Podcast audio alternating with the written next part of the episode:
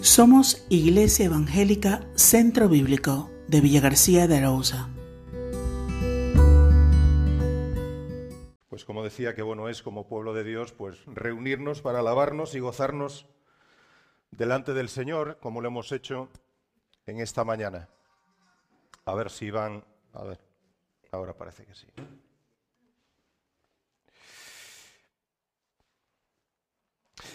Y ahora pues nada, vamos a abrir nuestras Biblias para ahora escuchar nosotros al Señor, para ver lo que tiene el Señor para, para nosotros en esta mañana. Seguramente a cada uno le hablará de una forma particular, individual. Tantas personas como somos y tantas necesidades. Cada uno tiene las suyas. Y el Señor ah, desea hablarle a cada uno en particular a su vida, a lo que está pasando, a lo que está sintiendo, a sus cargas, a sus luchas. El Señor quiere hablarnos en esta mañana.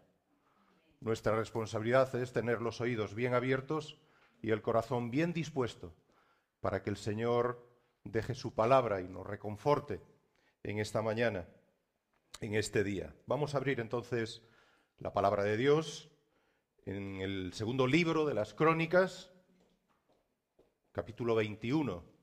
La última vez había compartido acerca del rey Josafat. Hoy vamos a ver y vamos a pararnos en la vida y el reinado de su hijo, el rey Jorán. ¿eh? Estamos haciendo un recorrido por los reyes de Judá. Como sabéis, eran de la estirpe, de la dinastía, del linaje del rey David. ¿eh? Y esta mañana vamos a ver la vida y el reinado del rey Jorán. El paralelo de este pasaje lo encontramos también en el segundo libro de los Reyes, en el capítulo 8, ¿eh? versículos 16 al 24 es el pasaje paralelo. Pues eh, el rey Jorán fue un hombre eh, de su tiempo, al cual por su linaje, por su descendencia, su origen, se le confirió un privilegio y un poder que demandaba una gran responsabilidad nada más y nada menos que ser el rey sobre Judá, el pueblo de Dios, o parte del pueblo de Dios. Y su responsabilidad consistía en gobernar y conducir a la nación en los caminos de Dios. Pero el rey Jorán hizo justamente lo contrario. Faltó a su responsabilidad. Pudiendo escoger lo bueno, escogió lo malo a los ojos de Dios. Y esta decisión que tomó en su vida tuvo consecuencias muy trágicas, tanto para él como para su familia, como también para toda la nación. Tuvo un final que ninguno de nosotros quisiéramos. Y todo porque no supo escoger el buen camino.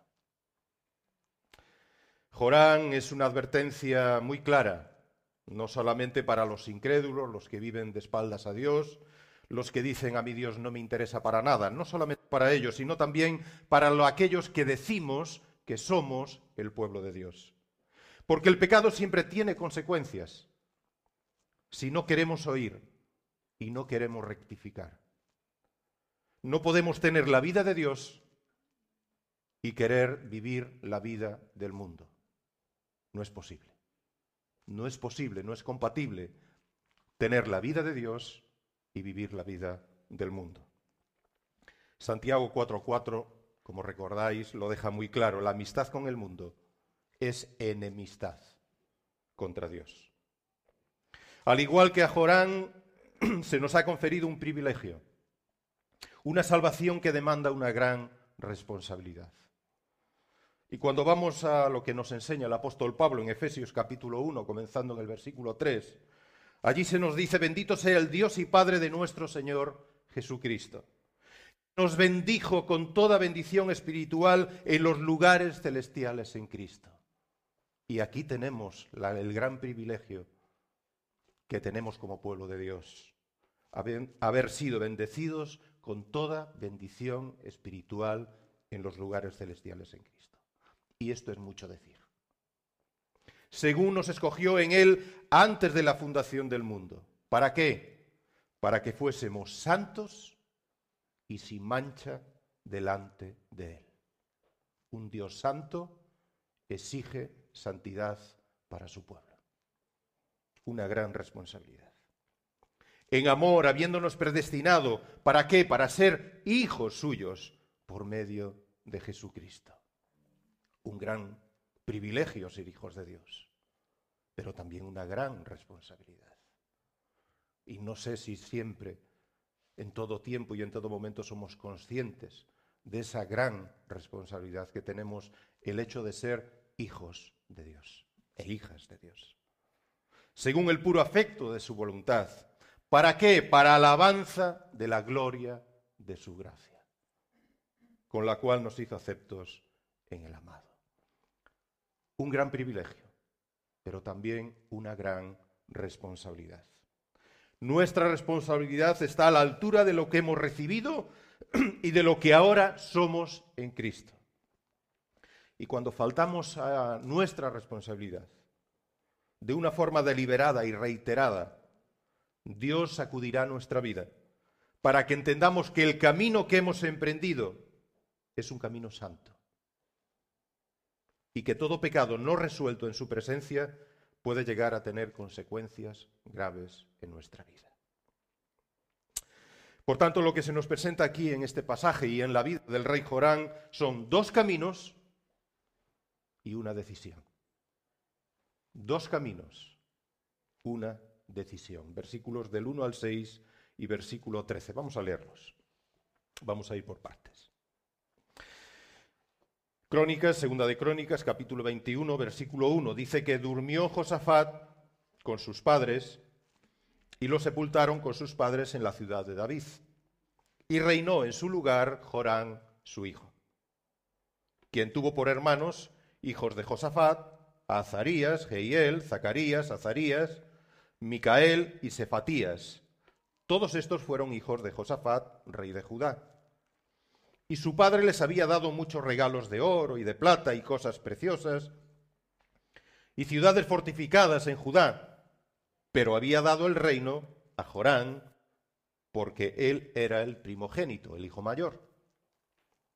Fue elevado pues Jorán al reino de su padre, y luego que se hizo fuerte, mató a espada a todos sus hermanos. Y también algunos de los príncipes de Israel. Cuando comenzó a reinar era de treinta y dos años y reinó ocho años en Jerusalén. Y anduvo en el camino de los reyes de Israel, como hizo la casa de Acab. ¿Por qué? Porque tenía por mujer a la hija de Acab e hizo lo malo ante los ojos de Jehová versículo 13, sino que has andado en el camino de los reyes de Israel y has hecho que fornicase Judá y los moradores, los habitantes de Jerusalén, como fornicó la casa de Acab. Y además has dado muerte a tus hermanos, a la familia de tu padre, los cuales eran mejores que tú. Dos caminos, una decisión. Como hemos leído, el, rey Jorán tenía 32 eh, años cuando comenzó a reinar en Judá y reinó ocho años allí en Jerusalén. Josafat, su padre, había tenido seis hijos varones, además de Jorán, a los que había dado riquezas y ciudades fortificadas sobre las cuales gobernar. Fue un padre que dejó a sus hijos pues bien provistos. Eran los hijos del rey, los príncipes, y no podía ser de otra manera. Pero a Jorán, el hijo mayor, le entregó el trono de Judá, por la simple razón y sin más mérito que ser el primogénito, el hijo mayor. Queda claro que Jorán, como hemos leído en el versículo 13, Jorán no era el más indicado para ocupar el trono de Judá, como quedó demostrado, y veremos también más adelante. Comenzó a reinar antes de la muerte de su padre, el rey Josafat. Esto lo vemos en Segunda de Reyes, capítulo 8, versículo 16. Es decir, hubo un tiempo donde junto a su padre, su padre todavía no había muerto, y él corregentó el reino junto a su padre. Pero a la, a la muerte de Josafat, su padre, que era el único que podía frenarle, cuando se vio solo con todo el poder que le daba ser el rey, mató a todos sus hermanos y además algunos también los altos cargos del reino que seguramente no comulgaban con las decisiones y la forma de gobernar que estaba eh, teniendo. Con el rey Jorán comienza el declive de Judá. La nación se encamina al desastre y en consecuencia a 70 años de cautiverio en Babilonia y a una nación arrasada, menospreciada y empobrecida. Ahora, ¿por qué sucede esto? ¿Por qué se tuercen las cosas de esta manera? ¿Dónde están las causas, los motivos que conducen a Judá al desastre? El pecado. El pecado siempre está, siempre es la causa, la razón, el motivo, la chispa que implosiona todo. Tenemos que remontarnos a unos años atrás, cuando el rey Josafat decide contraer parentesco con el idólatra y perverso Acab, capítulo 18, versículo 1. Estableció una alianza uniendo en matrimonio a su hijo Jorán con la hija de Acab, llamada Atalía. Ya vimos entonces cómo a Dios desagradó esta unión y lo peligrosas que son estas alianzas y estas amistades, y que debemos poner mucho cuidado con quién nos unimos, porque haciendo amistad con el mundo, acabamos haciendo amistad con el diablo. Esta unión, que parecería inocente, adecuada, acertada, buena a los ojos de Josafat, fue el principio de dolores para la nación de Judá. Jorán, casado con Atalía, tuvo que tomar decisiones como rey nada más subir al trono. Tenía dos opciones, andar en los caminos de David, como lo hizo su padre, Josafat, que equivalía a andar en los caminos de Dios, o andar en los caminos de los reyes de Israel. Jorán escogió andar en los caminos de los reyes de Israel. Pero nos dice algo más. Nos dice que la razón de escoger ese camino fue la influencia perversa de su mujer, de su esposa Atalía.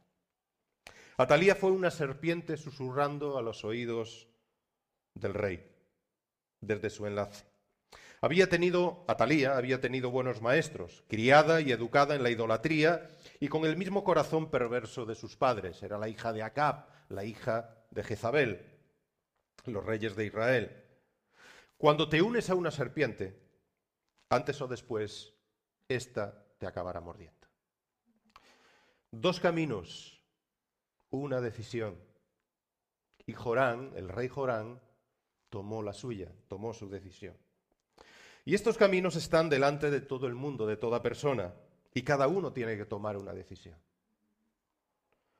El camino que agrada a Dios, con las normas y principios morales y espirituales de Dios, o el camino del mundo, sin escrúpulos, donde todo vale, donde todo es relativo. Y a este pueblo dirás, palabras del profeta Jeremías, capítulo 21, versículo 8, le está hablando a la nación de Judá. Y a este pueblo dirás, así ha dicho Jehová, he aquí pongo delante de vosotros camino de vida y camino de muerte. Un camino de vida que agrada a Dios y un camino de muerte que no agrada a Dios. Dicen que todos los caminos conducen a Roma. Al menos lo decían antes. Ahora todos los caminos conducen a todas las partes, ¿verdad? Pero solo hay un camino que conduce a Dios. El Señor le dijo a sus discípulos, sabéis a dónde voy y sabéis el camino. Y allí estaba Tomás escuchando y Tomás le dijo, Señor, no sabemos a dónde vas. ¿Cómo pues camino. Y Jesús le respondió, Tomás, todavía no te has enterado. Yo soy el camino. Yo soy el camino. Y yo soy la verdad. Y yo soy la vida. Tomás, nadie viene al Padre si no es por mí. Nadie, ni uno solo, puede llegar a Dios si no es a través de Jesucristo, el Señor el Salvador. El ser humano ha seguido diferentes caminos para llegar a Dios. Cada religión, con sus creencias, con sus liturgias, con sus leyes morales y de conducta, han tratado de alcanzar lo divino, llegar a por esfuerzos, sacrificios y méritos propios. Y esto nos abre un amplio y variado mapa de caminos y veredas que tratan de ganarse el cielo, alcanzar la vida eterna, adquirir mi parcela en la otra vida, asegurarme mi propia redención el pase a una vida mejor porque me lo he ganado y como me lo he ganado, pues Dios me lo debe. Pero resulta que cuando vamos no a lo que dicen los hombres, sino a lo que dice Dios, a la palabra de Dios, a la escritura, nos encontramos con un mapa que tiene un solo camino. Y no es un camino de esfuerzos, ni de sacrificios, ni de méritos, sino un camino de gracia mediante la fe en Jesucristo, el Hijo de Dios, muerto y resucitado, para que todo aquel que en Él crea tenga perdón de pecados y tenga vida eterna en abundancia. No hay más camino. Probarás aquí y allí, andarás de allá para acá, pero mientras no tomes a Cristo como tu camino en la vida, jamás conocerás, jamás conocerás a Dios y Dios jamás te aceptará. Porque fuera de Cristo, Dios no acepta a nadie. Porque hay un solo Dios y un solo mediador entre Dios y los hombres. Y ese se llama Jesucristo hecho hombre. Primera Timoteo capítulo 2, y este Jesucristo, este mediador, se dio a sí mismo en rescate por todos, de lo cual se dio testimonio a su debido tiempo. No hay más camino. Jorán escogió el camino de la idolatría de los reyes de Israel. Se apartó del Dios de Abraham, del Dios de Isaac, se apartó del Dios de Jacob, se alejó del Dios de Moisés y de Josué, se alejó del Dios de Débora y de Gedeón. Se olvidó del Dios de Samuel y de David. Del Dios que los había creado como pueblo, que los había redimido y rescatado y los había establecido con amor eterno.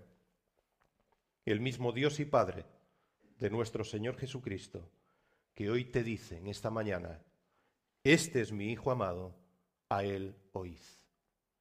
En Él creed a Él seguid. ¿Qué camino has escogido para tu vida? Piénsalo por un momento. ¿Qué camino has escogido para tu vida? ¿A dónde quieras llegar? ¿Cuál es tu meta? ¿Cuál es tu esperanza en la vida? Si quieres llegar a Dios, solo hay un camino. Y este camino es el Señor Jesucristo, tu Salvador, tu Redentor, tu Señor. Dos caminos, una decisión. Y nos dice más, versículos del 7 al 11 que vamos a pasar a leer, que es una salvación, es un camino, el que Dios pone delante de ti, es una salvación y es un camino seguro, que Él guarda, que Él protege, que Él ampara y sostiene. Versículo 7. Mas Jehová no quiso destruir la casa de David, a causa del pacto que había hecho con David, y porque le había dicho que le daría lámpara a él y a sus hijos perpetuamente. En los días de éste se rebeló Edom contra el dominio de Judá y pusieron rey sobre sí. Entonces pasó Jorán con sus príncipes y todos sus carros, y se levantó de noche y derrotó a los edomitas que mm, le habían sitiado y a todos los comandantes de sus carros. No obstante, Edom libertó del dominio de Judá hasta hoy. También en el mismo tiempo Libna se liberó, se libertó de su dominio por cuanto él había dejado a Jehová el Dios de sus padres. Además de esto, hizo lugares altos en los montes de Judá e hizo que los moradores, habitantes de Jerusalén, fornicasen tras ellos, y a ello impelió a Judá. Una salvación segura, un camino seguro. En el reino del norte, las diez tribus, las diez familias del norte, comenzando eh, por Jeroboán, que fue el primer rey de Israel, el trono fue pasando por diferentes familias, que se mataran unas a otras codiciando el poder, y cada cual peor que la otra, hasta caer en las manos de los asirios, cumpliéndose así el juicio de Dios. Pero en el reino del sur, eh, en Judá y Benjamín, las cosas fueron diferentes. Dios había, como sabéis, enviado al profeta Natán a David para hacerle una promesa. Segunda de Samuel, capítulo 7, versículo 16, que afirmaría su reino para siempre. A pesar de que Jorán hizo lo malo ante sus ojos, a pesar de ser un instrumento del diablo para frustrar los planes de Dios, Dios no quiso destruir la casa de David a causa del pacto, de la promesa que Dios le había hecho. Porque de la casa de David, de la dinastía, del linaje de David, saldría la salvación de Israel y del mundo. Cuando vamos al Evangelio de Mateo y comenzamos a leer el Evangelio de Mateo, en el capítulo 1, nada más comenzar, el capítulo 1, versículo 1, leemos allí, libro de la genealogía de Jesucristo, hijo, hijo de Abraham. Ahí tenemos los dos pactos. Jesús era hijo de David, según la promesa, e hijo de Abraham, según la promesa también. Jesús en cuanto a su humanidad es el hijo de David, descendiente de David, del linaje de David. Por tanto, Dios cumple su pacto, su promesa a David, afirmando su trono para siempre. Pero además es hijo de Abraham, cumpliendo así el pacto, la promesa también hecha a Abraham, que en su simiente serían benditas todas las naciones de la tierra. Esto lo vemos en Génesis capítulo 22, versículo 18, y reflexiona, razona también el apóstol Pablo en Gálatas 3, capítulo 16. Lo que se nos enseña aquí es que el plan de Dios, el plan de salvación de Dios, jamás estuvo en juego, jamás corrió algún riesgo. Jamás corrió peligro de fracasar o frustrarse porque Dios lo protegía, a pesar de que el diablo intentó romperlo a lo largo de la historia. A que se acerque mi justicia, dice el Señor Isaías 46, versículo 13. No se alejará, mi salvación no se detendrá, nadie podrá evitarla. Y pondré salvación en Sión y mi gloria en Israel. Nada ni nadie podrá detener mi salvación. Dios es fiel y cumple todas y cada una de sus promesas. El que cree tiene perdón de pecados y vida eterna. Esta es la promesa de Dios para todo el que deposita su fe y su confianza en Jesucristo, su Hijo. Dios te llama a escoger este camino y si lo aceptas, Dios también promete protegerte y bendecirte en este camino, a transitar por él hasta llegar a la meta. Filipenses 1.6, el apóstol Pablo estaba convencido de esto y eh, estando persuadido de esto, que el que comenzó en vosotros la buena obra, la perfeccionará, la llevará a término hasta el día de Jesucristo. Y si Dios es por ti, ¿quién contra ti? Y si Dios te justifica, ¿quién te acusará? Y si Cristo intercede por ti a la diestra de la majestad en las alturas, ¿quién podrá condenarte? ¿Quién puede separarte del amor de Cristo? Ninguna cosa creada podrá separarte del amor de Dios que es en Cristo Jesús, tu Señor y tu Salvador. Romanos 8. Nada ni nadie puede frustrar la salvación de Dios en tu vida. Nadie, porque Él la protege. Él la cuida, Él la ampara. Nadie te puede arrebatar de su mano. Nadie. Dos caminos, una decisión. Y el camino de Dios el camino de salvación es un camino seguro, fiel, porque es Dios quien lo protege. Tanto nosotros tenemos que tomar ante esto decisiones, tenemos que tomar una decisión. Nuestras son las decisiones y nuestras también las consecuencias. Nuestras decisiones, nuestras consecuencias. Versículo 12 hasta el final. Y le llegó una carta del profeta Elías, estamos en los días del profeta Elías, que decía, Jehová el Dios de David tu padre ha dicho así, por cuanto no has andado en los caminos de Josafat tu padre, ni en los caminos de Asa, rey de Judá, que era el abuelo, sino que has andado en el camino de los reyes de Israel, y has hecho que fornicase Judá y los moradores de Jerusalén, como fornicó la casa de Acab, y además has dado muerte a tus hermanos, a la familia de tu padre, los cuales eran mejores que tú, he aquí Jehová herirá a tu pueblo de una gran plaga, y a tus hijos, y a tus mujeres, y a todo cuanto tienes, y a ti con muchas enfermedades, con enfermedad de tus intestinos, hasta que se te salgan a causa de tu persistente enfermedad. Entonces Jehová despertó contra Jorán la ira de los filisteos y de los árabes que estaban junto a los etíopes. Y subieron contra Judá e invadieron la tierra y tomaron todos los bienes que hallaron en la casa del rey, y a sus hijos y a sus mujeres, y no le quedó más hijos sino solamente Joacaz, el menor, el más pequeño de sus hijos. Después de todo esto, Jehová lo hirió con una enfermedad incurable en los intestinos.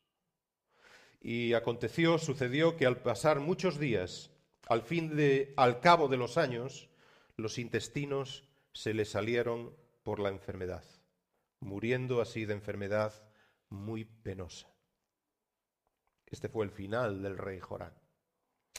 Y no encendieron fuego en su honor como lo habían hecho con sus padres. Cuando comenzó a reinar era de treinta y dos años y reinó en Jerusalén ocho años y murió sin que lo desearan más. Y lo sepultaron en la ciudad de David, pero no en los sepulcros de los reyes.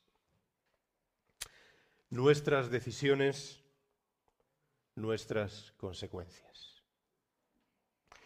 Jorán declinó en los caminos de su padre y en los caminos de su abuelo, los cuales escogieron andar en los caminos de Dios. Prefirió seguir en los caminos de Acab y Jezabel el camino de los reyes de Israel, un camino de idolatría, un camino de muerte, un camino de destrucción.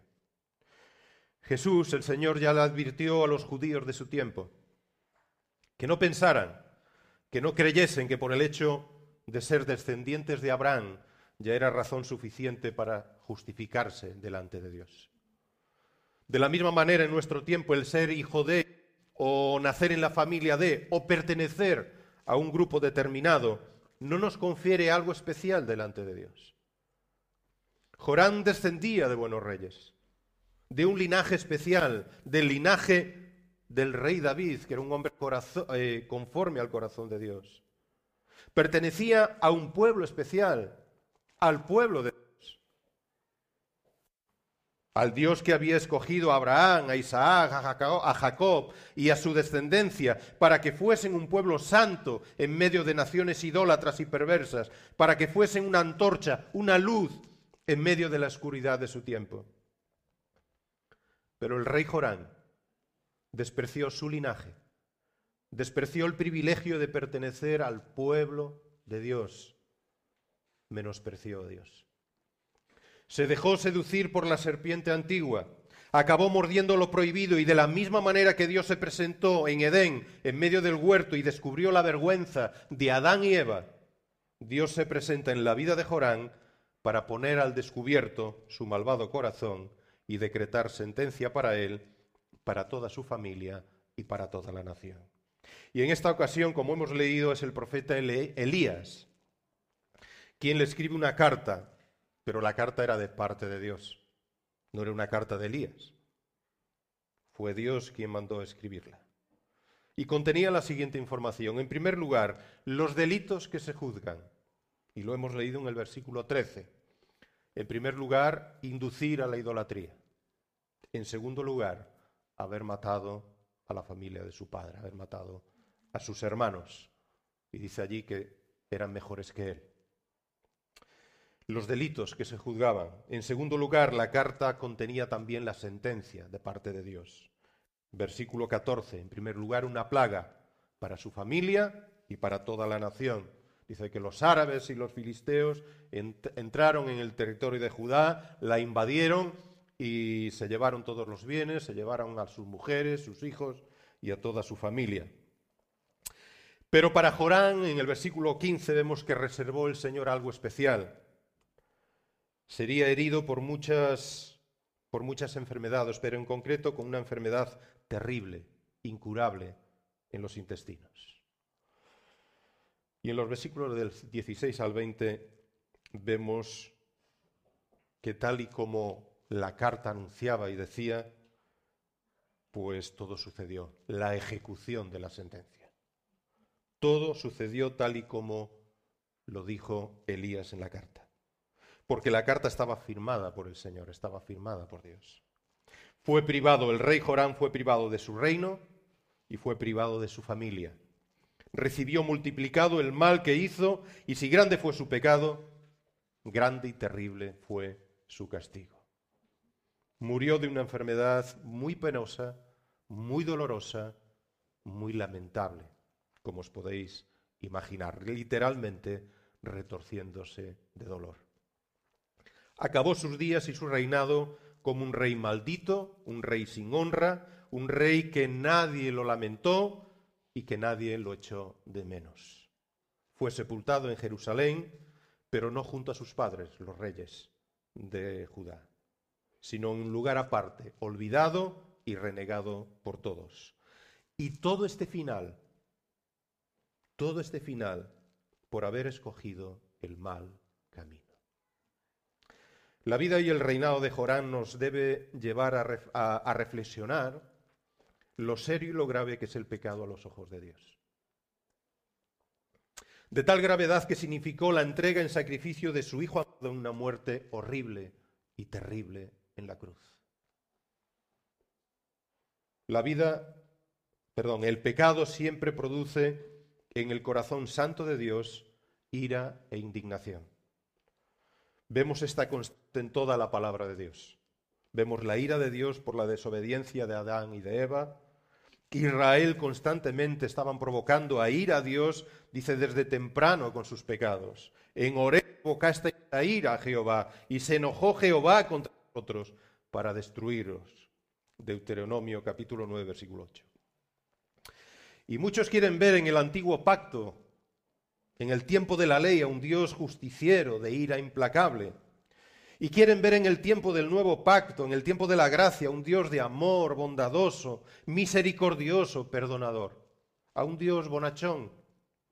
Sin embargo, la misma palabra de Dios contradice esta visión errónea. Dios es inmutable, no cambia. Es el mismo Dios ayer, hoy y por los siglos. Dios no ha cambiado, es el mismo. Es el mismo Dios de amor, de gracia, misericordioso, perdonador de siempre. Pero sigue siendo el mismo Dios que se indigna y se llena de ira por el pecado. Porque es el Dios justo, que no tiene por inocente al culpable. Debemos reflexionar sobre nuestras propias vidas. Si estamos viviendo nuestra vida de fe en Cristo con toda la seriedad y con toda la responsabilidad que ello conlleva. O nos tomamos a la ligera la salvación tan grande que Dios nos ha dado y el supremo sacrificio, el sublime coste que ha tenido para Dios nuestra salvación. Es un Dios de amor, pero es un Dios celoso de sí mismo y no tolera que su gloria y su nombre sean tratados de cualquier manera en nuestra vida. Es el Dios Santo que demanda, exige santidad. Demostramos lo que somos con nuestras vidas, con nuestros hechos, con nuestras decisiones. Y por mucho que nos esforcemos en tapar nuestras vergüenzas, todo está al descubierto delante de Dios. Porque mis ojos, dice el Señor, están sobre todos sus caminos. Jeremías capítulo 16 le estaba hablando en ese tiempo Jeremías al pueblo de Judá. Porque mis ojos están sobre todos sus caminos, los cuales no se me ocultaron, ni su maldad se esconde de la presencia de mis ojos. Podemos ocultarle nuestras miserias a los demás. De hecho, lo hacemos, ¿verdad? Nadie va por ahí contándole nuestras miserias y nuestras, en fin, a los demás, ¿verdad?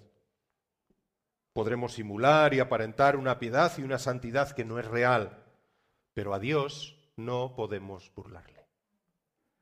Conoce lo más secreto, lo más privado, lo más íntimo de nuestra vida. Aquello que los demás no perciben ni pueden ver, el Señor lo conoce. Yo conozco tus obras, dice el Señor. Cuando vamos a Apocalipsis, capítulo 2, capítulo 3, escribiendo allí a las iglesias, a las siete iglesias de Asia, a cada una de ellas le dice el Señor, yo conozco tus obras. El que anda en medio de los candeleros, el que anda en medio de su iglesia, lo conoce nada se le escapa a su conocimiento. Es cierto que los de la fe en Cristo hemos sido librados de la ira de Dios, es verdad. La carga penal que pesaba sobre nosotros ha sido anulada, es verdad.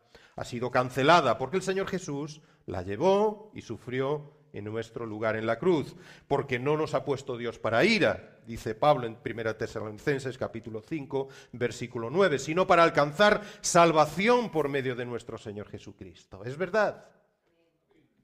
Pero no nos equivoquemos. No menospreciemos la obra tan maravillosa que Dios ha hecho en nuestras vidas. Dios nos ha salvado para que ya no andemos en tinieblas, sino en luz porque somos los hijos y las hijas de la luz. Porque en otro tiempo, dice el apóstol Pablo, Efesios 5, en otro tiempo, en el pasado, erais tinieblas, pero ahora, en el presente, hoy, sois luz en el Señor.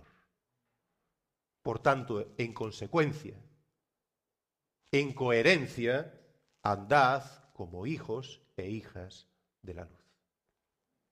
En otro tiempo éramos uno más en, medio del mundo, pero ahora somos llamados a marcar la diferencia en medio de un mundo y una sociedad que vive alejada y ajena a la voluntad de Dios.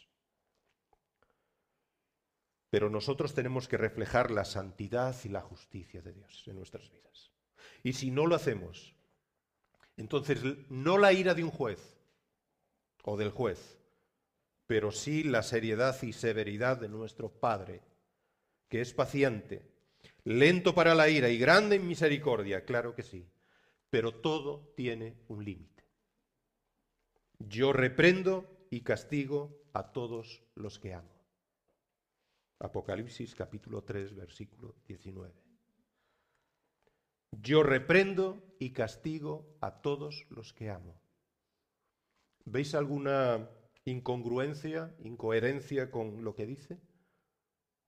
Aquí el Señor, yo castigo y reprendo a todos los que amo. ¿Veis alguna coherencia cuando vosotros que sois padres castigáis a vuestros hijos? ¿Los castigáis porque los odiáis? ¿Porque lo aborrecéis? ¿O los castigáis porque los amáis si queréis lo mejor para ellos? Castigáis a vuestros hijos, no castigáis a los hijos de los vecinos, ¿verdad? Castigáis a los vuestros, porque los amáis y os importa y queréis que sean algo bueno en la vida, ¿verdad? Y protegerlos y que vivan seguros. Reprendo y castigo a todos los que amo, dice el Señor. No existe el Dios bonachón que todo lo perdona, que todo le parece bien, que mira para otro lado, que no le importa cómo vivamos, mientras vengamos el domingo al culto y ofrendemos y, y cumplamos con ciertas exigencias externas, este no es el Dios de la Biblia. Sino que se lo pregunten a Ananías, ¿recordáis? Ananías y Zafira. Quisieron también aparentar un compromiso, una piedad, una santidad delante de los demás que no era real. Y su pecado, su miseria, fue revelada y juzgada con la muerte. Porque la paga del pecado es muerte. Y dice allí en Hechos 5:11 que vino gran temor sobre toda la iglesia y todos los que oyeron estas cosas. Vino gran temor porque Dios es un Padre serio, no bromea, no juega. No todo le parece bien. Si recordáis también en Corinto, en la iglesia en Corinto, muchos hermanos, había muchos hermanos enfermos, hermanos y hermanas enfermos. Y algunos habían muerto antes de tiempo por participar de forma indigna, irreverente y respetuosa de la cena del Señor. Dios nos puede llevar antes de tiempo si menospreciamos su salvación y su santidad. Haced morir, pues, en conclusión, lo terrenal en vosotros, dice Pablo en Colosenses capítulo 3 versículos 5 y 6. Fornicación, impureza, pasiones desordenadas, malos deseos y avaricia, que es idolatría. Cosas por las cuales la ira de Dios viene sobre los hijos de desobediencia aquellos que no obedecen, aquellos que andan en, en, desobediencia, aquellos que dicen es igual, no pasa nada. Si Dios nos ha revestido de una dignidad tan especial, tengamos mucho cuidado de cómo vivamos delante de sus ojos, porque sus ojos todo lo examinan, todo lo escudriñan, aún lo más profundo del corazón, lo que nadie ve, lo que nadie oye, Dios lo conoce. Por tanto, dice Hebreos 2.3, capítulo 2, versículos del 1 al 3. Por tanto, es necesario que con más diligencia atendamos a las cosas que hemos oído, no sea que nos deslicemos, que nos desviemos del camino. Porque si la palabra dicha por medio de los ángeles fue firme, y toda transgresión, todo pecado, pecado y desobediencia recibió justa retribución, es decir, justo castigo, ¿cómo, se pregunta aquí el autor a los hebreos, cómo escaparemos nosotros hoy si descuidamos una salvación tan grande? ¿Escaparemos nosotros?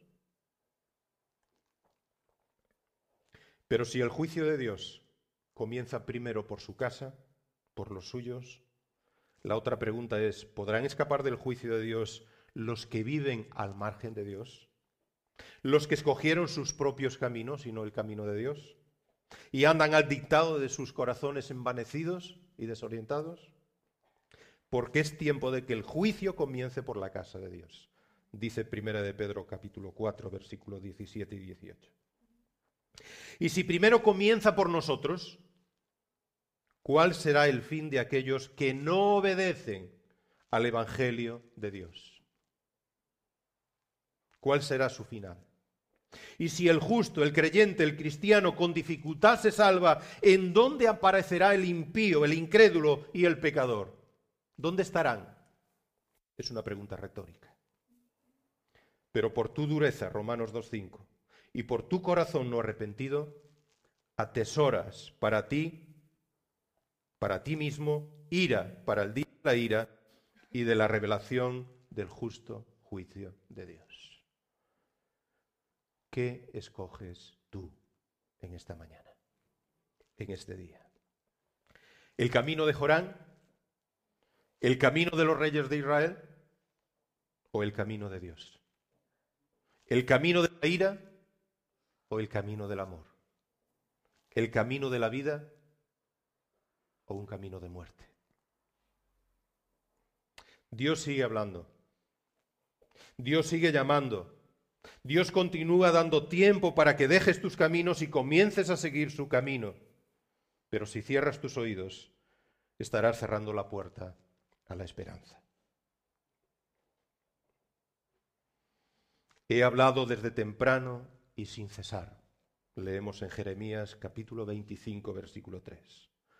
He hablado desde temprano y sin cesar, continuamente, pero no oísteis. Cuando Jeremías escribe, o mejor dice esto, mejor dicho, cuando Jeremías dice esto, llevaba 23 años hablándole al pueblo, a la nación de Judá, 23 años, profetizando, predicando, advirtiendo al pueblo, no sigáis por ahí, volveos a Dios, porque las consecuencias son estas. 23 años y no escucharon. No es que no escucharan, es que no quisieron escuchar.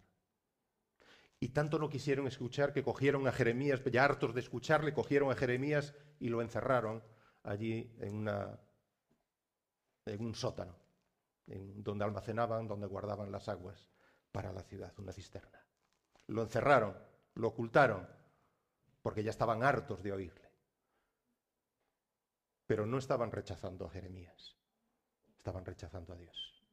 A quien no querían oír era Dios. Sabéis a dónde voy y sabéis el camino. No podemos alegar ignorancia, porque sabemos quién es el camino.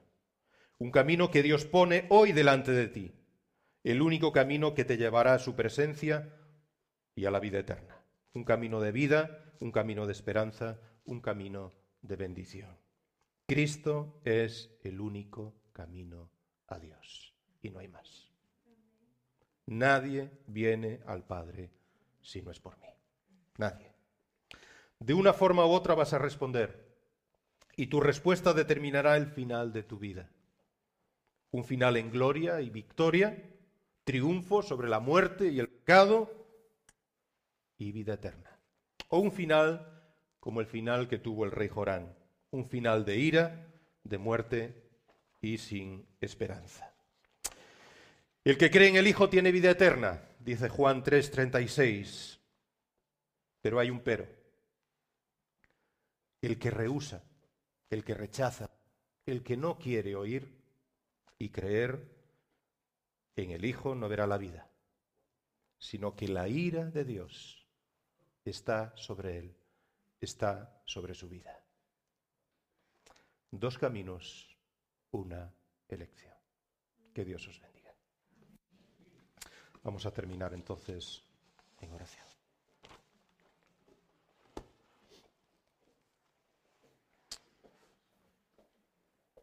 Sí, Señor, te damos, Padre, gracias. Gracias, Señor, por tu palabra que una vez más, Señor, nos habla y nos habla, Señor, de que tenemos que tomar decisiones en la vida. De que tú pones delante de nosotros un camino de vida y un camino de muerte. Somos nosotros los responsables de la decisión que tomamos. Escoger uno o escoger otro. Pero tú nos llamas, Señor, a escoger el camino de Dios. A escoger tu camino, que es Cristo, Jesús, el Salvador, el Señor. Señor, yo no sé en esta mañana quién puede estar en medio de nosotros que todavía no ha tomado la decisión de seguir ese camino. Quizás anda perdido, desorientado en los caminos de la vida, sin Dios y sin Cristo.